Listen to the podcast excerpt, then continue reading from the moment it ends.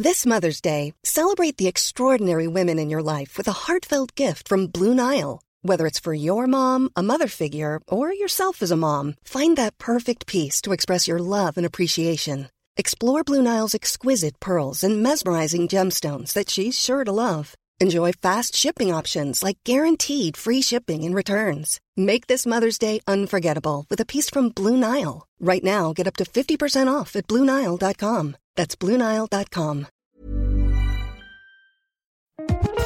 Bienvenue sur Radio DevOps, la balado-diffusion des compagnons du DevOps.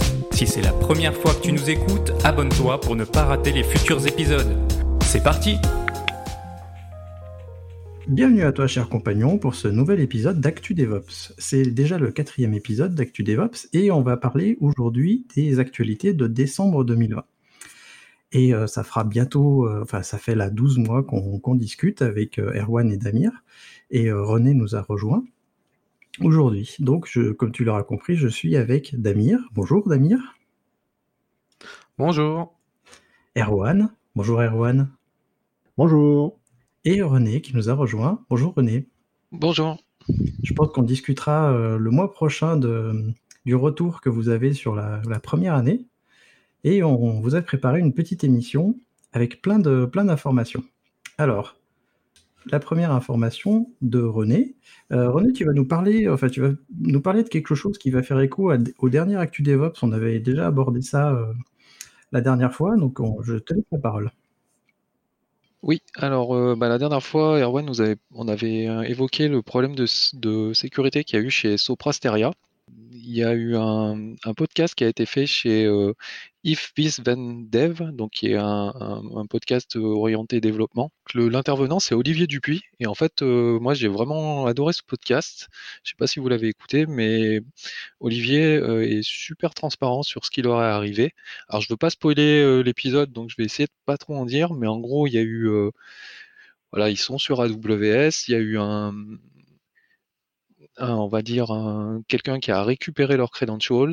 Donc, euh, vous verrez dans l'épisode éventuellement comment, euh, sachant que c'est assez impressionnant.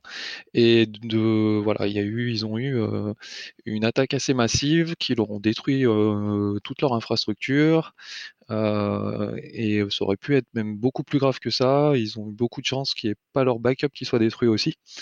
Et donc, ben, l'intervenant, Olivier, raconte vraiment comment ça s'est passé, la reconstruction de l'infrastructure, euh, et puis ben, les erreurs qu'ils ont pu faire, et ça de manière vraiment, enfin moi j'ai trouvé ça super, parce que c'est vraiment super transparent, puis ça, je sais pas, ça a un côté un peu comme un roman en fait, une histoire un peu on vit un peu le, truc. Et euh, j'ai vraiment, adoré ce podcast et je trouve que c'est super, euh, super intéressant. Et puis, ben, de bonnes leçons à retenir sur, ben, la gestion des, de ces identifiants, la gestion des backups. Et voilà, de bonnes pratiques.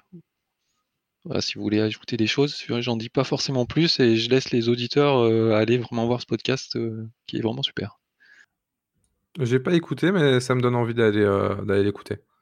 Après, on, comme tu dis, il faut pas oublier les règles d'hygiène, hein, les clés, euh, tout ce qui est clé euh, pour s'authentifier, etc. Les AKSK sur AWS ou sur d'autres plateformes, faut les changer de préférence automatiquement très très souvent, moins tous les jours, voire tous les heures, toutes tous les 4-5 heures selon, euh, selon votre contexte, euh, en automatisant ça. Euh, pas hésiter à mettre aussi des règles dans tout ce qui est workflow de travail. Je pense par exemple à quelque chose qui est très sous-estimé, qui me marche très bien, c'est les git les hook avec les pré-commits, qui permettent de faire des tests un peu basiques, mais au moins de vérifier que quelqu'un n'a pas mis en clair certaines valeurs. C'est quelque chose que je recommande assez souvent. Il y a un article d'ailleurs qui explique très bien comment le mettre en place, que je pourrais mettre du coup dans les commentaires. En fait, ouais, c'est. Euh, alors, je, je veux pas le dire parce que ça, gâche un peu, mais voilà, c'est vraiment un truc un peu. C'est une erreur faite par, euh, par un des membres de. Une erreur qui a été faite par un des, développeurs de l'équipe et euh, assez basique. Et je pense, ça, honnêtement, ça, ça peut arriver à tout le monde. Et bah après. Pareil dans la manière dont c'est traité, donc le, bah, gars bien sûr il n'était pas très bien vu, vu, l'erreur, euh, sans en dire plus bien sûr. Et, euh, euh, mais voilà la gestion aussi de pas blâmer le gars. Euh, je pense de toute façon comme comme le dit Olivier dans le dans le dans, le podcast, le gars il était suffisamment, enfin je pense que ça lui a servi de leçon de voir ses collègues reconstruire toute l'infrastructure. Et voilà, je crois que je crois que la leçon elle, est, acquise et il fera plus jamais l'erreur. Voilà, mais ça, voilà, ça montre que ça peut aller. Enfin, écoutez-le parce que ça montre que ça peut aller très très vite.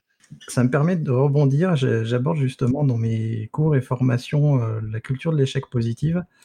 Et aller en effet blâmer quelqu'un parce qu'il a fait une boulette, c'est pas une bonne chose pour l'équipe.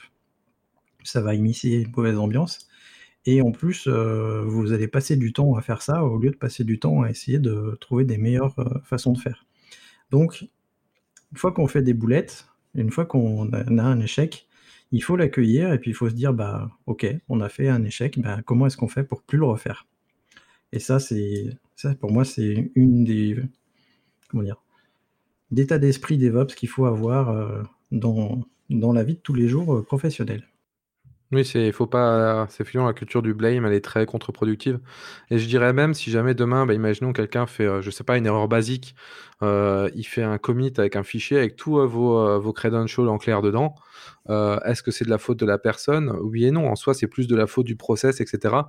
Il y a pas eu de review, il y a pas eu de non, pas eu de review, bah, non, du coup, vu qu'il a push, mais il y a eu de il n'y a pas eu de mécanisme de sécurité, la procédure n'était pas forcément claire. Il y a eu aussi un problème organisationnel. pour que quelqu'un fasse une erreur, c'est que soit il y a quelque chose qui n'a pas été verrouillé à un moment, soit que la personne a peut-être été mal guidée, était peut-être euh, euh, trop, euh, trop en stress d'avoir plusieurs choses à faire en même temps. Donc c'est rarement en fait une, erreur humaine, vraiment juste erreur. Souvent c'est lié à d'autres choses. Et comme le disait justement Christophe, il faut arriver à, le, à verrouiller, à vérifier et à mettre des contre-mesures pour éviter que ça arrive à nouveau. J'ai pas écouté le podcast non plus, euh, mais euh, je trouve que c'est toujours hyper intéressant ce retour d'expérience hyper transparent sur ce genre de, de, cas qui sont vraiment pas évidents. Et ça me permet de, de, rappeler un, un, précédent retour d'expérience euh, qu'on avait déjà évoqué, je sais plus trop quand, mais sur, sur un talk des, des gars qui ont eu affaire à à la cyberattaque que TV5 Monde avait, euh, avait subi. Et pareil, euh, euh, enfin, c'est toujours enrichissant sans, sans, blâmer ou quoi que ce soit, juste en expliquant ce qui s'est passé et, et ce qu'ils ont pu faire pour, pour faire en sorte que ça ne se passe plus et, et tout. Enfin, bref, ce retour d'expérience, c'est toujours euh, vraiment, vraiment hyper intéressant. Je voulais juste dire voilà, que le podcast évoque aussi euh, ben, après les contre-mesures qu'ils ont mis en place. donc oui, c'est, il y a vraiment l'aspect euh, vive la crise, comment ça s'est passé et les erreurs qui ont été faites vraiment pendant la crise. Et après, ben, comment ils ont essayé aussi d'y remédier. Mais vraiment super parce que voilà, il n'y a rien qui est. C'est très, très, très transparent, c'est super. On vous met le lien en tout cas du podcast en description. Erwan, tu vas nous parler de mon grand ami de la de ma société préférée au monde. Euh, oui, oui, je vais vous parler euh, de la panne qui a eu euh, donc le 25 novembre. Donc le mercredi 25 novembre, autour de, 16 h il y, a plein de gens qui ont cru que Internet était cassé. Et en effet, parce qu'il y a, y a tout un tas de services et de sites très populaires qui, bah, qui soit avaient un sacré OK, soit étaient totalement HS. Donc les les services, ces sites, c'était euh, genre euh, Netflix, Flickr, Slack, euh, Adobe ou Medium, par exemple.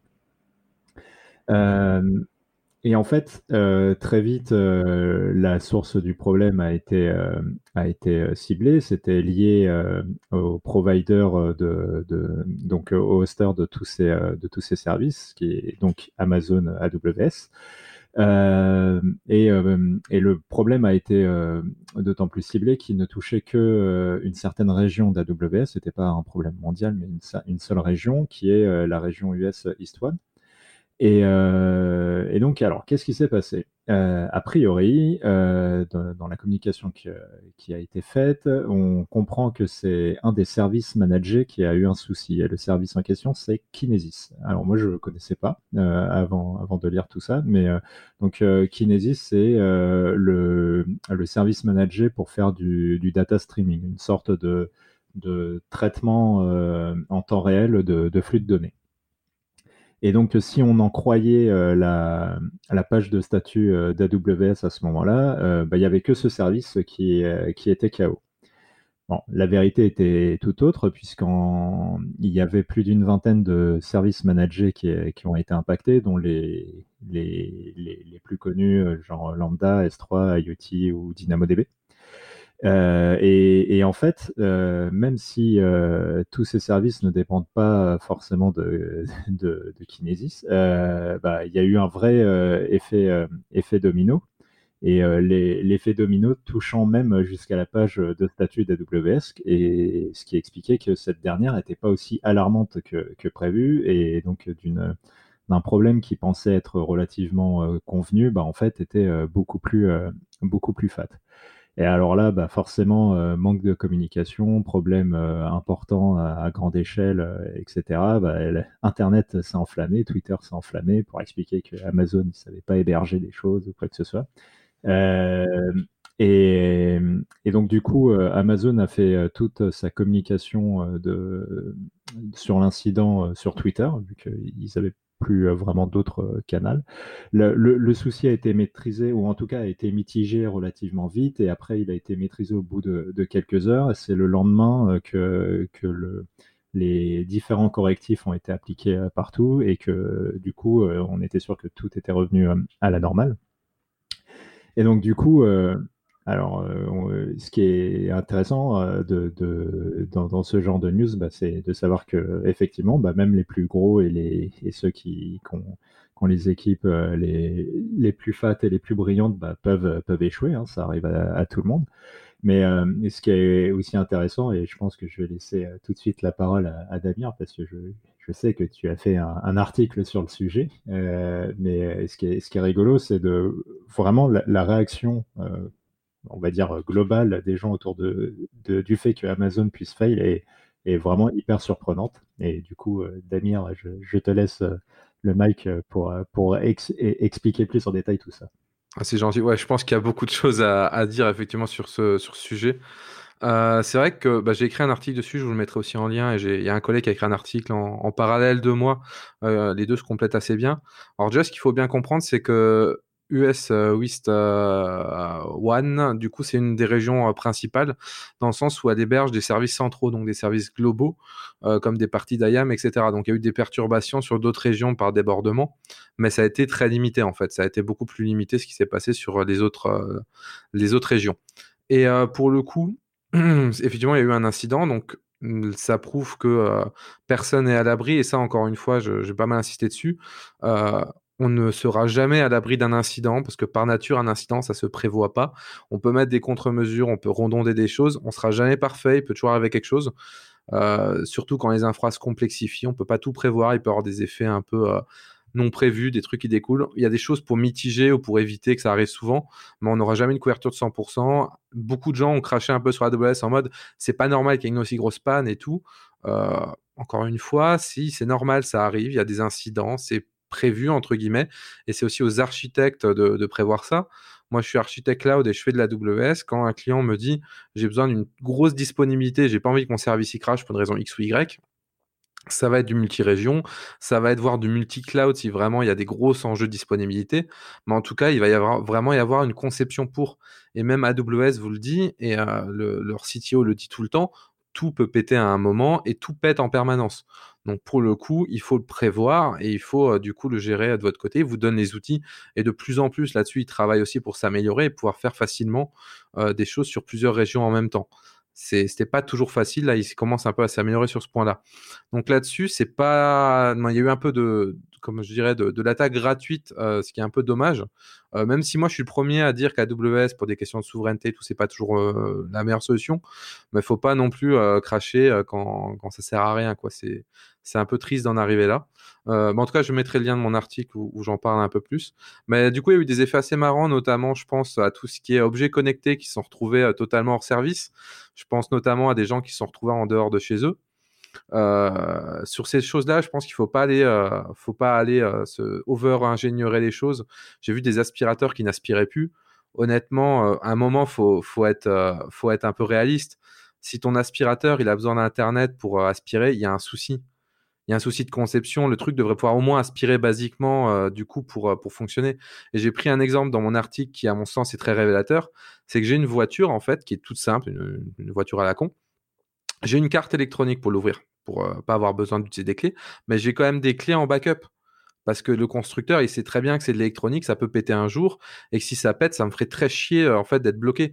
Et je comprends pas que pour des objets quotidiens aujourd'hui, comme des aspirateurs ou des serrures, on soit pas en mode attends, prévoit quand même un truc si jamais il n'y a plus Internet ou quelque chose qui a un fonctionnement dégradé, mais qui a un fonctionnement quand même. Ça, c'est ce qui m'a vraiment choqué au niveau de la conception en fait des, services, euh, des services là. Et euh, juste pour rajouter, je finis sur un truc. Après, je relaisse la parole. Je vais pas trop spammer. Euh, je, mettrai le lien dans les commentaires, mais AWS a fait un retour sur ce qui s'est passé exactement. Euh, pour être honnête, je n'ai pas encore eu le temps de le lire, mais ils ont fait un retour effectivement pour donner les informations. Je l'ai lu un petit peu en diagonale et bah, c'est à première vue plus ou moins un problème de paramétrage kernel. En gros, ils ont atteint le, le maximum de threads par process. Et ben voilà, du coup, euh, un problème qui a. Enfin, une fois qu'on le connaît, je pense que c'est relativement euh, basique, ça arrive, mais voilà, ça arrive à tout le monde. Euh. Le défi était de localiser quand il y a de la pression de se dire qu'il y a tout qui est en train de tomber. Et AWS, en fait, eux-mêmes utilisent leurs services pour héberger d'autres services. Donc du coup, bah, c'est très vite un peu un sac de nœuds à, dépiler. ils, ont des, ils ont des personnes techniquement très expertes, mais du coup, je pense que ça doit être un moment intense en fait. Ouais, puis, euh, puis ce qu'il faut voir aussi, c'est le trafic qu'ils ont. Donc, euh, ils ont eu des problématiques de, euh, de, remise en route, c'est-à-dire qu'ils pouvaient pas remettre tout d'un coup. Enfin, voilà. Donc, de toute façon, c'est pas les premiers à qui ça arrive. Hein, c'est arrivé à d'autres providers. Il y a Cloudflare aussi qui a été touché dans l'été. OVH qui a eu deux grosses pannes historiquement aussi. Il y a longtemps qu'il y a eu, ouais, y a eu aussi des, soucis, pour le coup, qui étaient assez compliqués. Enfin, ils ont vraiment pas eu de chance. Voilà. Après, ben, ça arrive même à ceux qui ont des très gros moyens. Donc, euh, ben, par rapport à ça, euh, c'est clair que ben, les organisations plus petites sont d'autant plus soumises euh, à ce genre de problématique. Quoi. Je suis assez d'accord avec vous. et puis, de manière générale, ne pas accepter la panne de son hébergeur, finalement, c'est un vrai problème parce que c'est un peu, ben, on repousse la panne sur notre hébergeur et puis on l'a choisi, il doit doit pas tomber c'est juste faire euh, abstraction du fait que tout est faillible, y compris les machines, et que refuser la panne, c'est. Comment dire C'est euh, ne pas faire son travail quelque part, parce que si on veut vraiment de la haute disponibilité, comme le disait Damir, c'est aux architectes euh, des applications de se poser des questions. Et les fournisseurs cloud, ils sont là pour nous aider, mais ils sont pas là pour pallier à notre travail. je, trouve qu'il y a une sorte de comment dire de tout, tout, tout fournisseur confondu. Hein. Je me souviens de la panne d'OVH de l'an dernier, je crois, où euh, tout le monde crachait sur OVH parce que OVH n'était pas capable de faire tourner des trucs alors que Amazon, eux, ils y arrivaient, Azure, ils y arrivaient. bref, on voit très bien qu'en fait, personne n'y arrive parce que les pannes, ça arrive, et surtout les grosses pannes. Et comme tout est interconnecté maintenant, on a de plus en plus, c'est de plus en plus visible en fait. Dès qu'il y a une panne un peu majeure, bah, elle est visible. Par contre, les pannes mineures, on les voit plus forcément, puisque il y a des redondances, euh, des trucs comme ça. Mais euh, là où je voulais en venir, c'est en fait, il faut pas euh, cracher sur Amazon pour les mauvaises raisons. Et ça, c'est typiquement une mauvaise raison. C'est quelque chose, on doit avoir conscience que ça arrive, et chez tous les fournisseurs, ça arrive. Par contre, suite à cette panne, on peut peut-être se poser des questions sur le monopole d'Amazon et les impacts finalement qu'une panne a sur Amazon. C'est peut-être plus ça qu'il faudrait adresser plutôt que de dire bah, Amazon, euh, voilà, ils n'y arrivent pas. C'est ce que j'avais dit au final à la fin de mon, article, quoi. C'est quand quand vous crachez sur quelque chose pour des raisons que vous aimez pas la société, etc. Euh, faut le faire intelligemment, sinon vous êtes, euh, vous n'avez plus de crédibilité et votre cause non plus entre guillemets quoi. Pour ça, je me méfie notamment beaucoup des débats sur la souveraineté parce que c'est quelque chose qui est très compliqué au final et qui souvent euh, part un peu dans des dans des choses un peu des fois de, du dogme en fait où on dit ça pour dire ça. Donc c'est je trouve ça un peu triste. Mais effectivement, ça. Mais je pense aussi qu'il y a un autre problème dans, dans l'état d'esprit, c'est qu'aujourd'hui, les choses sont tellement entre guillemets vendues comme étant redondées, etc. On met tellement les dispos en avant et des dispos assez ouf qu'on a tendance à oublier des fois que, ça fail. Et je pense que ces incidents-là, alors je vais choquer des gens, mais il faut que ça arrive de temps en temps en fait. Il faut que ça arrive pour rappeler aux gens que bah ouais, c'est pas magique. Le cloud est magique, pas magique, ton serveur n'est pas magique, rien n'est magique, ça peut péter. Et je pense à ça notamment bah, sur tout ce qui est microservices et tout. Je pense qu'il est très important de prévoir des modes de fonctionnement si des services dont ils sont dépendants ne fonctionnent pas. Un microservice, par définition, est dépendant de plein d'autres microservices. C'est important de ne pas juste cracher si un autre service ne répond pas de potentiellement pouvoir exécuter sa fonction. Ou par exemple, je, prends un exemple très con et j'exagère volontairement, mais si demain vous avez un microservice qui permet de lister, je sais pas, bah, la liste des podcasts qu'on a réalisés et que euh, l'API euh, qui, euh, qui, va interroger en fait la base de données, elle est morte, bah, on va pas retourner une erreur. On va retourner le résultat n'est pas disponible pour maintenant ou des choses comme ça. Toujours prévoir des modes dégradés, ça je pense que c'est quelque chose que j'ai des fois du mal à voir aussi bien côté dev que côté ops et pourtant c'est quelque chose qui est vital en fait. Ouais, ça fait partie des bonnes pratiques euh, applicatives, hein, normalement. Oui, c'est ça. Mais à même, euh, même niveau apps. Je pense que ça, ça fait même partie des toiles Factor Apps, euh, je suis pas sûr, mais voilà, faut, faut bien penser surtout en microservices que on est hyper dépendant du réseau finalement. que ça peut, ça peut, ça, c'est censé marcher, mais que en fait, il y a des, des moments où ça fonctionne pas. Et puis on en revient aussi à une autre chose, c'est je pense que euh, ne pas mettre tous ses œufs dans le même panier reste, euh, euh, assez un bon conseil en fait. C'est pour ça qu'on en revient à des sujets d'architecture et pas de, services en fait. Amazon, ils fournissent des services managés sur lesquels ils s'engagent sur des SLA. Et, puis si, ça te convient pas, si tu veux plus, bah, c'est à toi de proposer une archi qui, puisse encaisser le truc. Des fois, ça peut aller assez loin, parce que moi, je me rappelle aussi d'une panne chez Dean, il y a quelques années, où en fait, ben, pareil, plein de services avaient été impactés, c'était problème de DNS en fait. Et Dean avait subi une attaque, ils prenaient un deny of service, et, euh, du coup, ben, en fait, il y avait plein de services non plus qui répondaient plus, parce que tout le monde s'appuyait sur Dean. Mais euh, oui, mais après, dans, tous les cas, en fait, euh, je, vais, conclure ma, vision là-dessus. C'est quand on se dit qu'il faut faire du multi-cloud, redonder de ça, faut pas oublier une chose. Et c'est la raison numéro une pour laquelle c'est pas fait souvent, c'est le coût en fait. C'est que c'est un coût qui est assez élevé. Moi, quand je développe quelque chose sur du multi-région, ça me demande beaucoup plus de travail au niveau conception et implémentation que sur une région. Et souvent, bah, le client, il n'a pas les moyens. Et la plupart des clients, on va, on va pas non plus se mentir, tout le monde n'a pas besoin du truc overkill euh, qui est redondé 30 fois, qui est à un niveau militaire. La plupart des gens, ils ont juste besoin que leur business y tourne, que ça fonctionne sans avoir trop de maintenance et sans trop d'incidents. Si après on leur dit, bah écoute, a un incident sur toute une région, c'est mort le temps que ça arrive, ça arrive quand même pas très souvent. La plupart des clients, ils vont dire, bah ok, ben moi ça va, je préfère ça que payer deux fois le prix par mois parce que ça me coûtera moins cher. Donc il y a vraiment cette notion de s'adapter au prix et c'est exactement la même notion au final qu'en sécurité. En sécurité, vous ne serez jamais parfait. Vous allez avoir euh, quelque chose où vous allez plus mettre de plus vous allez mettre de moyens, plus vous allez arriver à, proche de la perfection sans jamais l'être. Mais il y a un moment, bah, tout le monde n'a pas les moyens ni n'a pas le, besoin de ça en fait. Il faut savoir s'adapter à ça. C'est aussi, euh, après ça fait beaucoup partie de mon métier de consultant, donc euh, c'est quelque chose que je pense qui est aujourd'hui primordial. En effet, il y a faut, calculer le coût d'un incident majeur euh, dans son exploit et puis voir si ça vaut vraiment le coup de faire de la haute dispo pour un incident qui arriverait une fois par an, même majeur.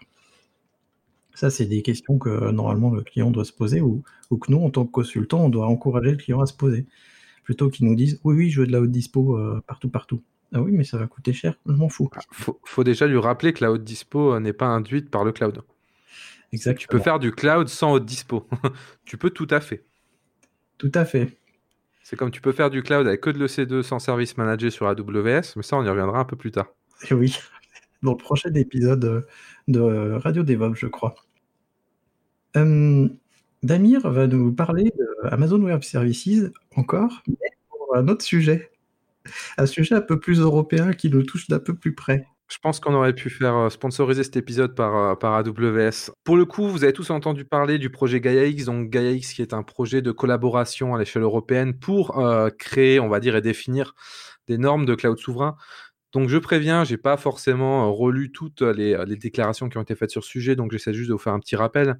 Donc du coup, c'est une association entre plusieurs, notamment entreprises privées des différents pays et des, des entreprises externes à l'Europe pour en fait définir euh, un catalogue de services euh, qui sont euh, qui respectent, on va dire, certaines normes souveraines, donc elles sont hébergées en Europe, qui respectent la RGPD, des choses comme ça, et définir bah, des nouvelles, tout simplement des normes et des choses comme ça, pour avoir quelque chose qui est interopérable, donc on puisse passer d'un cloud provider à l'autre. Et il y a une annonce qui a fait un peu trembler, on va dire, Internet là aussi. Il faut dire qu'Internet tremble beaucoup cette semaine, euh, ce mois-ci, surtout que euh, AWS a déjà fait trembler avec son incident. Mais tout simplement, on a Gaia annoncé que AWS lui-même allait rejoindre le projet Gaia X. Et on a entendu du coup tout le monde s'effarer, râler à des problèmes de souveraineté, etc. Donc pour le coup, euh, pour le coup, pour l'instant, on ne sait pas forcément encore exactement quel rôle ils vont prendre. Mais moi, je vais vous inviter à réfléchir un peu. C'est vrai que sur le papier, si on dit AWS va rejoindre Gaia X euh, pour gérer la souveraineté européenne, on pourrait se dire que un peu, euh, bah, c'est un move qui va tout simplement euh, être fait pour un peu bousiller ce, projet. Mais si on, prend le temps un peu peut-être de réfléchir, d'essayer de, changer un peu de, position, d'essayer de prendre du recul et de voir ça sous un autre angle, bah, je dirais déjà tout simplement que oui, bah, c'était prévu dès le début Gaia X en fait et des acteurs qui ne soient pas européens. Et à l'époque, ça avait choqué personne. maintenant qu'AWS annonce, ça choque tout le monde. Donc là-dessus, je suis un peu interloqué. Ensuite, euh, bah, AWS, on ne sait pas encore leur rôle tout simplement. Et je pense que là où c'est important, c'est simplement aux personnes qui vont gérer Gaia, donc aux, aux personnes euh, de, de l'administration européenne qui gère ce projet-là, qui vont devoir, à mon avis, équilibrer le débat pour qu'AWS ait un poids juste et pas un poids disproportionné. Ils ont clairement, et aujourd'hui je pense que personne ne peut contredire ça, c'est eux qui ont le plus d'expérience dans le cloud public, ils le font depuis le plus longtemps, ils ont été pionniers dessus, ils ont apporté beaucoup de choses. Euh, qu'on l'aime ou pas, S3 est devenu un, standard de facto. Aujourd'hui, je vois aucun cloud proposer euh, du storage objet sans dire on est compatible avec le client S3, alors que ça n'a jamais été un standard. C'est juste que tout le monde utilise ça parce que AWS l'a créé. Et ça fonctionne plutôt bien. Donc du coup, je pense qu'ils ont des choses à apporter, mais il faut absolument que, que les gestionnaires de Gaia équilibrent ça pour que personne n'ait un poids trop supérieur à l'autre. Et je pense pas que à AWS d'ailleurs, je pense à tous les acteurs. On pourrait s'imaginer que si Gaia était resté à une échelle beaucoup plus petite, une entreprise comme OVH aurait eu un poids au niveau européen qui aurait été beaucoup trop grosse comparé à d'autres entreprises. Et au final, ça aurait été un peu les décideurs. Et je pense que c'est pas ça l'intérêt de Gaia. Donc là-dessus, je pense qu'il y a un gros travail d'équilibrage à faire de Gaia. Et on peut se dire qu'au final, bah, AWS pourrait être utile pour la souveraineté et pourrait apporter quelque chose. Ensuite, je voudrais revenir sur un point, c'est que Gaia, il est aussi censé définir des standards. Et j'ai l'impression qu'aujourd'hui, tout le monde se définissait, on va faire nos standards dans notre coin tout seul entre nous, et on va l'utiliser que entre nous. Mais un standard, s'il est utilisé dans un groupe de personnes ultra réduit et sélectionné à l'avance, bah c'est pas un standard en fait. On peut pas dire que c'est un standard s'il n'est pas universel, on perd un des gros, un, des gros intérêts du standard. Donc je pense qu'aujourd'hui, il est très important de, de, travailler un minimum avec ces clients-là, qui ont des choses à apporter, qui ont des, euh, des standardisations peut-être sur lesquelles ils vont pouvoir nous aider je pense juste que c'est important d'équilibrer le débat. Donc, à la place de râler, entre guillemets, en permanence à la souveraineté, etc., sur ce projet-là, je pense qu'il faudrait d'abord, en fait, attendre de voir ce qu'il en est exactement, quelle va être la participation d'AWS, et euh, aussi voir bah, comment ça va se passer, qu'est-ce qu'ils veulent apporter, etc. Donc, pour le coup, voilà, euh, je voulais un peu vous faire euh, prendre un peu de, perspective là-dessus. Et, vous rappeler que bah, un standard, c'est quelque chose qui doit être le plus universel possible, et que si on fait un standard juste entre nous, bah, ce ne sera pas un standard du coup. Est-ce que vous avez des réactions là-dessus? Tiens, euh, Christophe, qui, je sais, attaché à la souveraineté.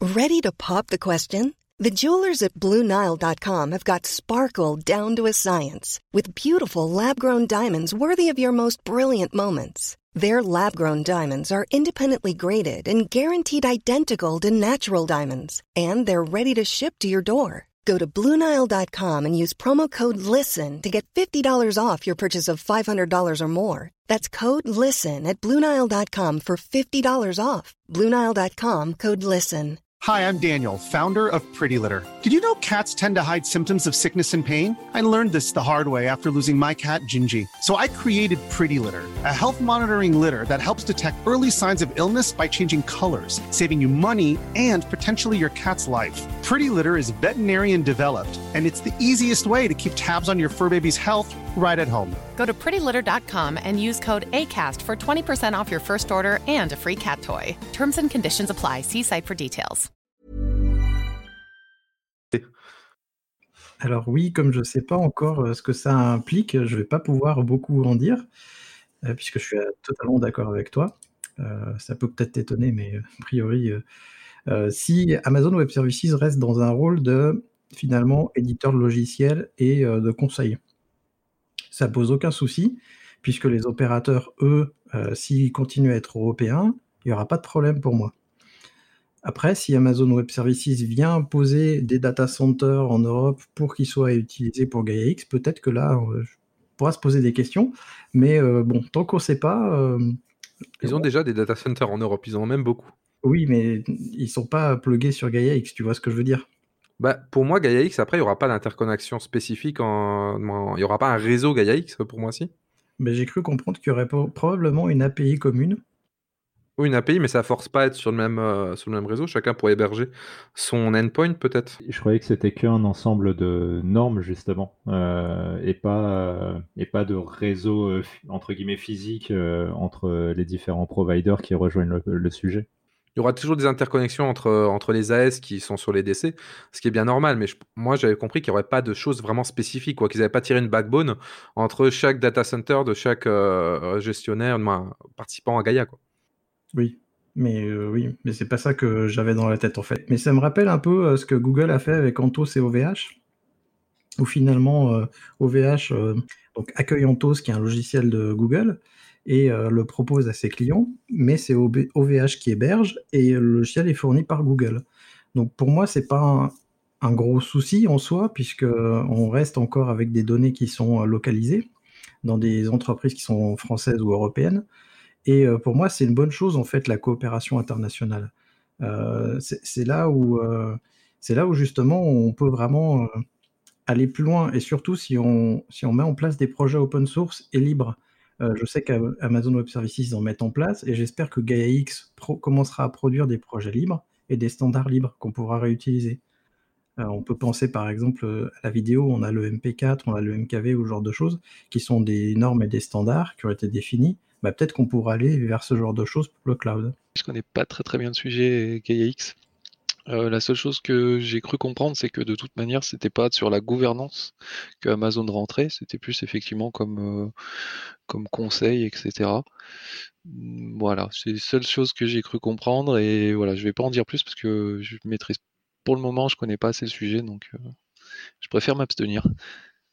Euh, moi, j'ai pas grand-chose à rajouter parce que j'avais compris la même chose que, euh, que, que René. Euh, pour moi, pour moi, c'était juste à titre de, de, de consultation et de et, et récupérer, enfin, des, des retours d'expérience d'un des hébergeurs les plus importants du monde avec le plus d'XP.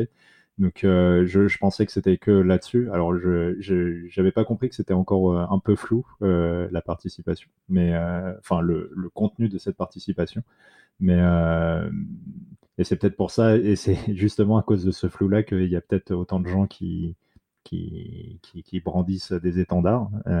mais mais enfin dans, dans l'immédiat, moi je vois rien de, de choquant quoi. Bah, je pense que Gaia X est encore flou pour, euh, pour beaucoup. Je pense que même chez Gaia X, ils savent pas vraiment la direction euh, finale que ça doit prendre. C'est pour ça que j'insiste bien sur le fait, euh, et j'ai fait cette news volontairement du côté, pas pro AWS, mais on va dire du, côté espérance et positif, qui se dit que ça peut, bien se passer. Si je peux juste me rebondir, sur du coup Antos qui, qui est aussi appartenant avec OVH.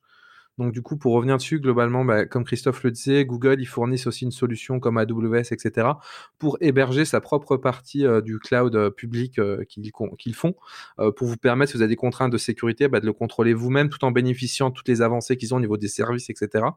Et là, ils vont le proposer au travers d'OVH. pour donner un petit mot dessus, je pense que c'est un move qui est assez intéressant parce qu'aujourd'hui, Google Cloud, on en a parlé dans un autre podcast, du coup, qui n'est pas Radio DevOps, mais ils sont un peu dans une position euh, délicate GCP parce que globalement, ils ont très peu de clients, ils n'arrivent pas à se démarquer par rapport à AWS qui a l'expérience et par rapport à Azure qui a le niveau commerce et les contacts. Et du coup, euh, aujourd'hui, c'est d'un peu récupérer du marché comme ils peuvent. Et je pense que ce partenariat, pour eux, c'est pour récupérer tout ce qui est attaché à la souveraineté, etc. Et euh, du coup, potentiellement avoir plus, plus de possibilités de démarchage à ce niveau-là. Et OVH, qui est une entreprise qui historiquement va pas se cacher, aimait pas trop faire du logiciel aimait bien faire de l'infra euh, pur et dur, et euh, ils sont restés là-dessus peut-être un peu trop longtemps à mon sens. Eux aujourd'hui sont un peu en problématique où ils ont un, gros problème au niveau du, logiciel où ils ont trop de retard. Et du coup pour eux c'est une façon en fait de proposer à leurs clients quelque chose de moderne euh, sans avoir besoin d'attendre non plus trop longtemps. Après, moi, je pense quand même que la situation risque d'être un peu un pari perdant-perdant pour OVH, qui va accueillir du coup des clients sur ce système-là, Et du coup, les clients vont peut-être bien aimer et on va leur proposer globalement en upgrade bah, d'aller chez GCP puisque OVH va mettre du temps à rattraper le retard. Et d'un autre côté, en fait, du coup, ça va être une vitrine pour GCP et ça va pas forcément leur rapporter. Surtout que d'un point de vue souverain, si on si on suit le raisonnement qui est souvent dit, il y a deux raisonnements. Il y a les impôts et l'emploi. Donc globalement, la solution reste développée par Google. Donc les emplois restent gérés par Google.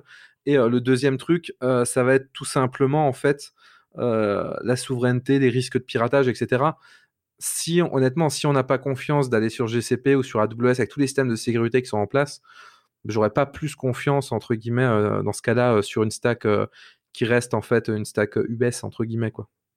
Je ne sais pas comment rebondir à part le fait que d'après ce que j'ai compris, il n'y a aucun lien logiciel entre ce que va proposer OVH avec Anthos et l'API GCP c'est bien OVH euh, qui va proposer euh, sa propre API et sa propre, euh, sa implémentation d'Anthos, et Google va rester simplement en termes d'éditeur logiciel.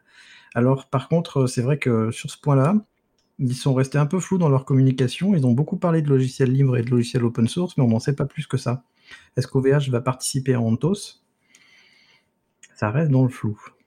Après, Anthos, ce que je veux dire, c'est que derrière, ça reste quand même, même s'ils réimplémentent une console, ou autre chose, ça reste quand même euh, une philosophie GCP. Quoi.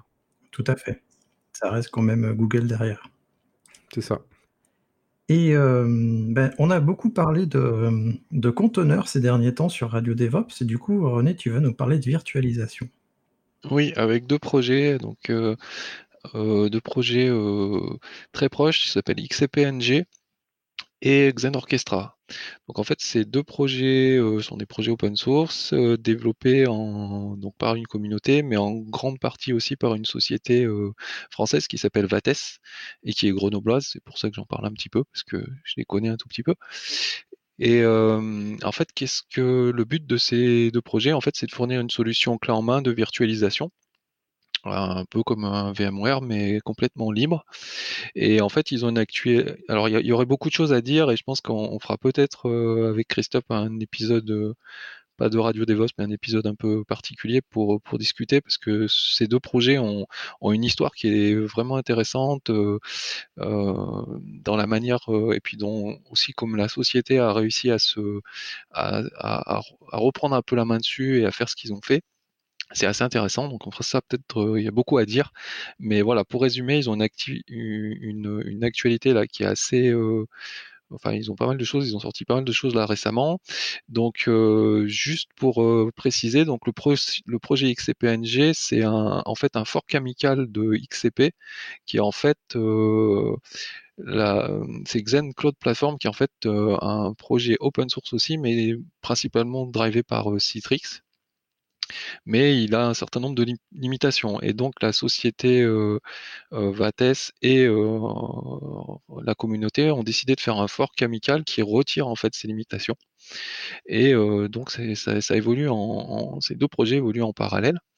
Et Xen Orchestra, en fait, c'est la partie, toute l'IHM, toute l'interface graphique pour piloter soit donc XCPNG, et euh, ou, euh, ou la solution de, de Citrix.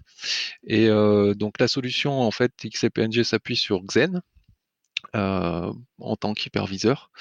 Et hum, voilà, donc ça donne une petite idée de la solution que c'est. Donc c'est une alternative à du VMware ou à du Proxmox par exemple.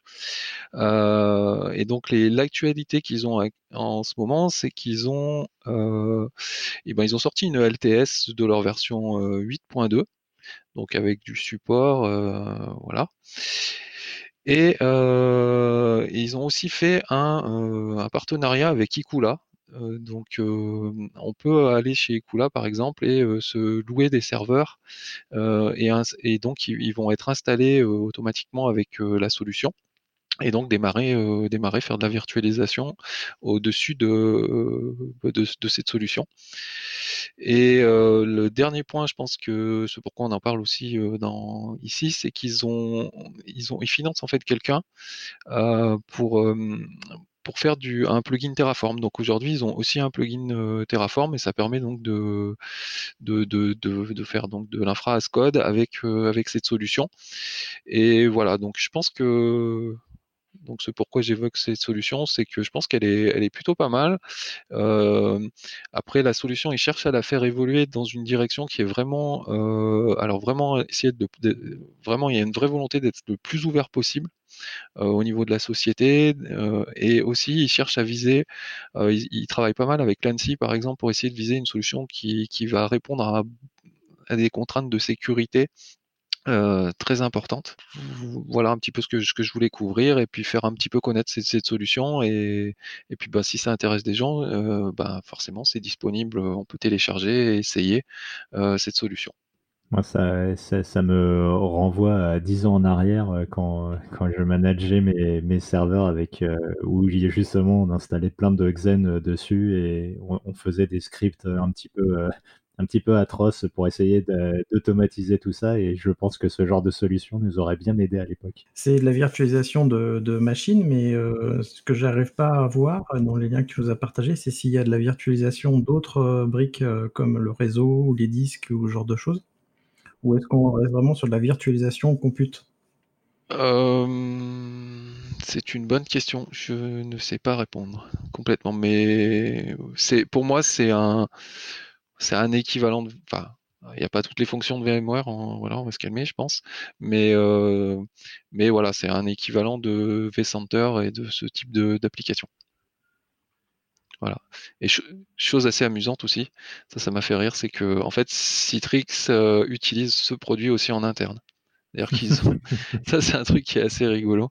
Et en fait, oui, si, j'ai des petites choses à ajouter quand même, euh, euh je spoilie peut-être un peu, mais euh, c'est, Xen reste une solution qui est très très utilisée. Elle reste quand même utilisée par AWS majoritairement.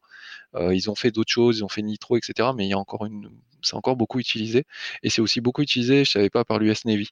Donc, donc y a, cette solution là.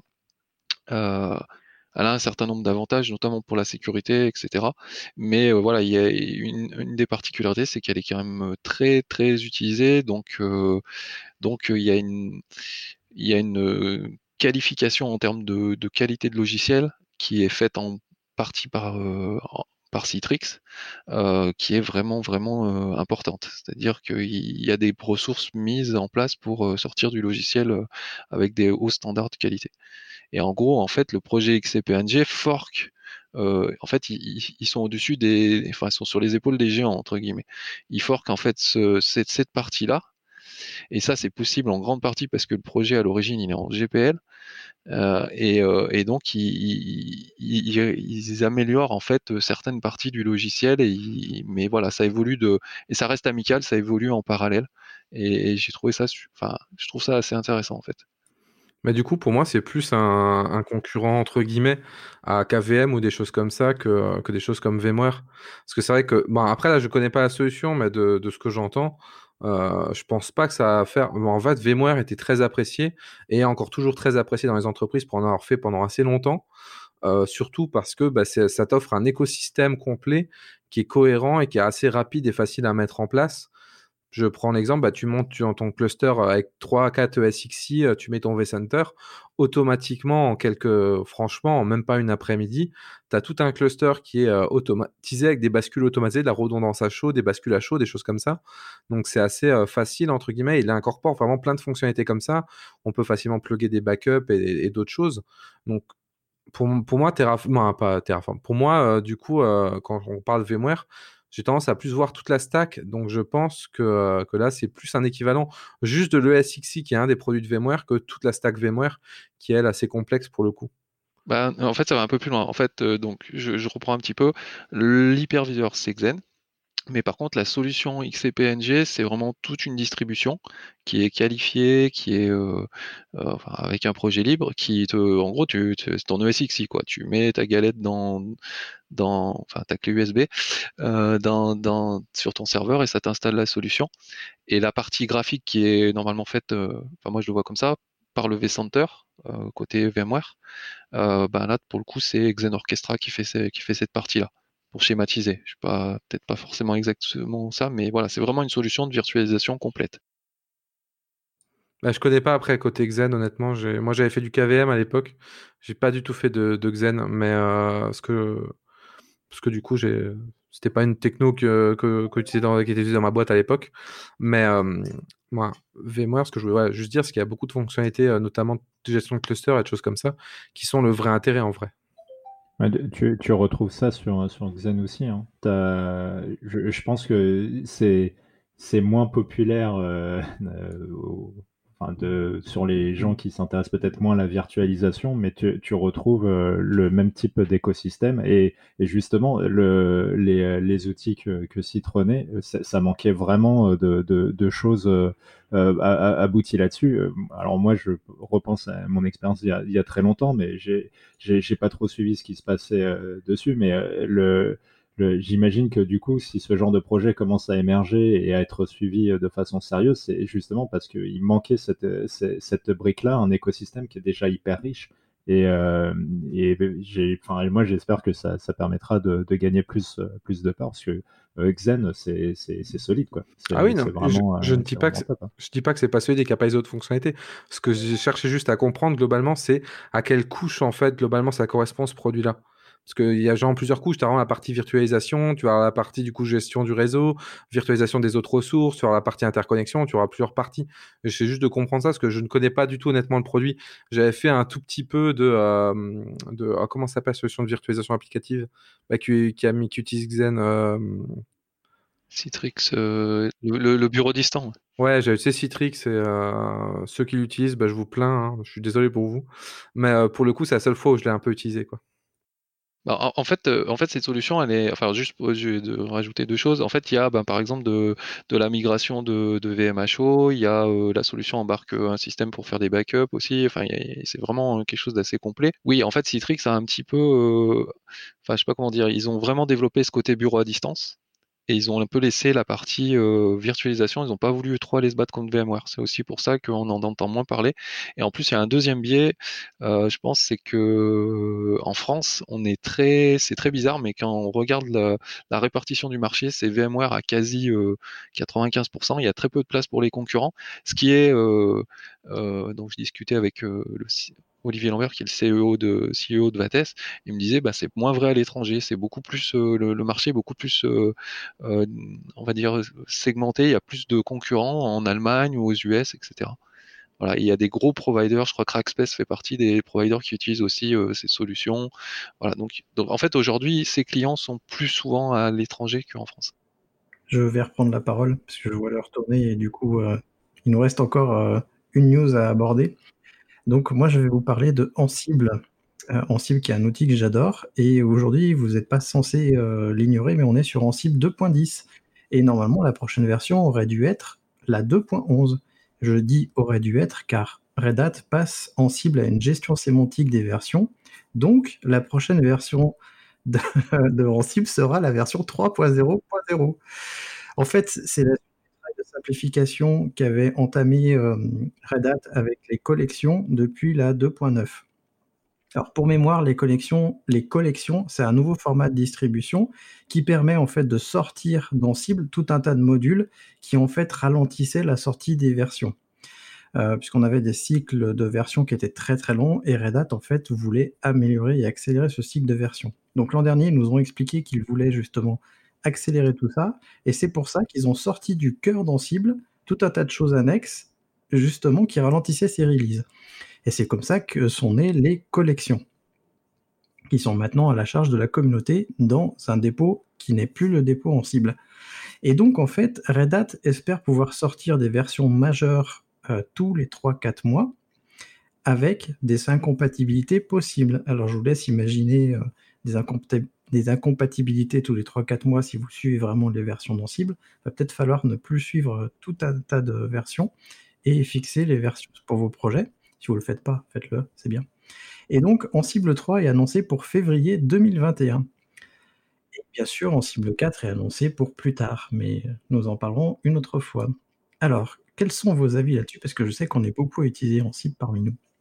Allez, je vais, prendre la parole. Euh, c'est clairement pas le truc que j'utilise le plus. Je, fais beaucoup plus de Terraform techniquement que, que d'Ansible. Mais pour le coup, euh, bah oui, c'est un, toujours les changements de, de. On va voir ce que ça va donner à terme et euh, si ça va être plus facile à suivre ou pas concrètement. Parce qu'en vrai, souvent, ça dépend de, de l'utilisation, comment ça va être fait, etc. pour après, bah, la, mise à niveau entre guillemets de ces différentes versions avec les breaking change, faut voir, ça dépend de plein de choses, ça dépend de la code base, ça dépend de, de l'interaction qu'on a avec, avec le, le, système. Euh, je, sais très bien qu'il y a des projets sur lesquels on retourne pas souvent dessus, et c'est des projets pas legacy, mais qui ont tendance à juste évoluer, qui sont en une phase de run avec très peu de, GCC. Je pense que ces projets-là, il n'y aura pas de nécessité à part besoin spécifique de les upgrade. Et après, je pense que ça va être géré comme ça. Les cycles de vie, ça va être comme le développement, en fait. Ça va être juste qu'on va avoir un cycle de vie où ah bah, là, demain, je veux popper un nouveau service. Bah, je vais faire mon petit Ansible qui va bien avec la dernière version. Euh, une fois que je l'ai terminé, bah, je, le mets dans mon repo. Et si j'ai besoin d'y retoucher, bah, tant qu'il n'y a pas de problème de sécurité, je vais le laisser comme ça. Il n'y aura pas de souci de sécurité, je pense. Ce sera surtout de la syntaxe. Je le laisserai comme ça et j'upgraderai au besoin, en fait. Ça va être juste ça c'est un changement qui va être au niveau organisationnel, plus et gestion du legacy et du code source, que réellement un, changement, je pense, euh, qui, va, changer la vie de tout le monde. Moi, c'est mon, avis. Après, euh, je, on va dire, j'ai pas fait assez d'Ansible pour voir s'il va y avoir d'autres conséquences beaucoup plus euh, délicates et imprévues. Hein. Alors moi, j'utilise pas mal Ansible, même beaucoup. et j'ai des clients qui qui sont assez en retard en fait. voilà, donc on était, il n'y a pas si longtemps, on était encore en version 2.1 donc j'ai bien dit 2.1. Ils sont passés en 2.7. Ouh ok, donc la 2.7 est déjà out of support. Hein, enfin voilà. par contre, une des, alors ce que j'ai beaucoup apprécié dans l'exercice, c'est quand même qu'ils avaient vraiment fait un gros effort justement pas que ce soit disruptif. Et du coup, la migration, elle s'est passée. je vais pas dire sans souci, on a eu des petites retouches, mais vraiment c'était mineur. Et là, du coup, entendre qu'il va y avoir des choses disruptives, ouais, ça, bon, on verra. Bah, il y a, déjà eu des, surprises euh, récentes. Hein, euh, entre, alors, je ne vais pas dire de bêtises, mais je crois que c'est entre la 2.9.11 et 2.9.12. Euh, il, y avait genre un espèce de comportement par défaut quand tu créais un fichier où les permissions étaient plus les mêmes. Et, ça, le, au moment où ceux qui gardaient leur truc toujours à jour, bah, ils ont eu quelques surprises en, faisant certains déploiements. Bah, moi, j'en ai été victime en tout cas. Et euh, donc du coup, euh, mettez toujours, euh, forcez les permissions partout et les honneurs pour pour pas avoir de surprise. Mais mais mais après c'est hyper délicat hein, le, les, les, les, mises à jour de enfin le, le cycle de release d'Ansible il est hyper complexe parce que il y a aujourd'hui c'est devenu un, un projet sur lequel la communauté a tellement développé de choses autour que qu'il y y a toujours enfin Enfin, je ne sais pas qui sont les release managers d'Ansible, mais ils, doivent avoir les fesses qui font bravo euh, à chaque fois. Il parce qu'il faut vraiment s'assurer de ne pas, tout péter. Il y, a, énormément de choses qui ne sont pas, euh, même dans les plugins officiels, mais qui sont euh, utilisées de façon assez massive. bref, moi je trouve que moi j'aime beaucoup Ansible, mais tout l'écosystème, tout le contexte fait que euh, je, moi je trouve que c'est toujours le, bordel. Il d'ailleurs, suffit de voir euh, les, les, modules, comment ils sont développés. Il y a, même s'il y a des guidelines, il y a énormément de choses qui se retrouvent dans les modules officiels qui respectent pas du tout les guidelines. Euh, ça me permet de rebondir sur les modules justement. c'est bien parce que tu évoques tout ça qu'ils ont voulu sortir les modules et donc ils ont créé les collections. Ce qui va permettre de sortir plein de modules dans cible et donc d'avoir un produit plus léger et plus facile à maintenir aussi. Alors moi justement, je trouve que c'est plutôt une bonne chose parce que vu qu'on va avoir des versions majeures sur lesquelles il peut y avoir des, des, changements, enfin des non-rétrocompatibilités, et du coup, euh, la non-rétrocompatibilité, eh ben, on va pouvoir la, la, prévoir parce que là, il, faut, il fallait aller lire les release notes pour voir s'il y avait des rétrocompatibilités faut toujours lire les release notes, on le ah oui, toujours. Ouais, je suis pas d'accord avec cet argument. Hein. Non, mais on l'a toujours fait. tu peux maintenant faire une mise à jour mineure et en voyant la mise à jour majeure te dire bon, bah alors je vais pas le faire tout de suite, je vais aller voir ce que ça implique et puis et puis voilà. C'est un peu le souci que j'ai avec Terraform où à chaque fois, à chaque nouvelle version, maintenant je vais aller voir ce qui se passe parce qu'en plus il y a beaucoup de choses qui, qui changent. Mais du coup, la gestion des versions sémantiques, je l'aime bien. Et je trouve que c'est plutôt une bonne chose. Bon, après, Terraform, les patchs, euh, généralement, les patch notes sont assez concis, assez complets là-dessus. Moi, j'ai jamais eu de problème parce que j'ai toujours été habitué, on va dire, à, lire les patch notes quand, quand, je mets une mise à jour ou quelque chose. Donc, généralement, ils sont assez bien faits pour que tu comprennes rapidement ce qui va changer ta vie, quoi. Bah, après, c'est comme tout. Enfin, euh, je parie pour Terraform. Je, je me souviens plus. Il y, avait une montée de version qui était un peu pénible où il fallait refaire. Euh, la 12. c'est celle-là. Voilà, ah, la fameuse. la 012. Qui, qui, est pénible. Mais si tu passes de la 12 à la 13, enfin 013, là, la, dernière, c'est ça? Euh, moi, en tout cas, je, me, souviens que j'avais fait le move pour profiter des, euh, boucles forts, etc. Et j'ai pas, enfin, j'ai pas eu euh, spécialement de, soucis, quoi. Bon, je crois qu'on va clôturer là notre épisode puisque ça fait presque une heure qu'on discute. Euh, eh ben, écoutez, je vous remercie à tous les trois. Et euh, je vous dis à très bientôt sur le forum des compagnons. Et si toi-même qui nous écoutes, tu n'es pas encore euh, membre des compagnons du DevOps, sache qu'il y a un forum sur lequel on discute pas mal, y compris de ce genre de choses. Et à chaque nouvel épisode, ça discute beaucoup aussi euh, au sein des compagnons. Donc moi, je te dis à très bientôt et je vais vous laisser le mot de la fin. Je vais commencer par René. Eh ben, merci de nous, de nous avoir écoutés. J'espère que c'était intéressant et, et ben, au prochain podcast. Ouais, vous avez toujours un plaisir d'échanger euh, avec vous sur, euh, sur l'actualité. Et le dernier mot sera alligator. C'est pareil, c'était un plaisir euh, d'échanger sur toutes ces actualités avec beaucoup de dédicaces à AWS qu'on adore. et du coup, le mot de la fin sera lisez bien sûr toujours les patch notes. C'est comme les contrats et les CGU, on doit les lire tout le temps et on les lit tout le temps. Merci d'avoir écouté Radio DevOps. N'oublie pas de noter l'épisode, plus la note sera élevée et plus il sera mis en avant dans les applications. Tu peux aussi le partager, ça nous aidera à le diffuser et à rendre le mouvement plus visible.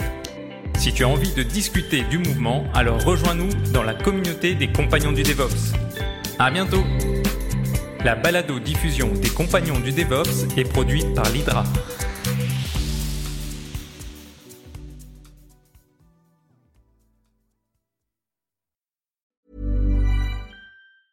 Hi, I'm Daniel, founder of Pretty Litter. Did you know cats tend to hide symptoms of sickness and pain? I learned this the hard way after losing my cat, Gingy. So I created Pretty Litter, a health monitoring litter that helps detect early signs of illness by changing colors, saving you money and potentially your cat's life. Pretty Litter is veterinarian developed, and it's the easiest way to keep tabs on your fur baby's health right at home. Go to prettylitter.com and use code ACAST for 20% off your first order and a free cat toy. Terms and conditions apply. See site for details.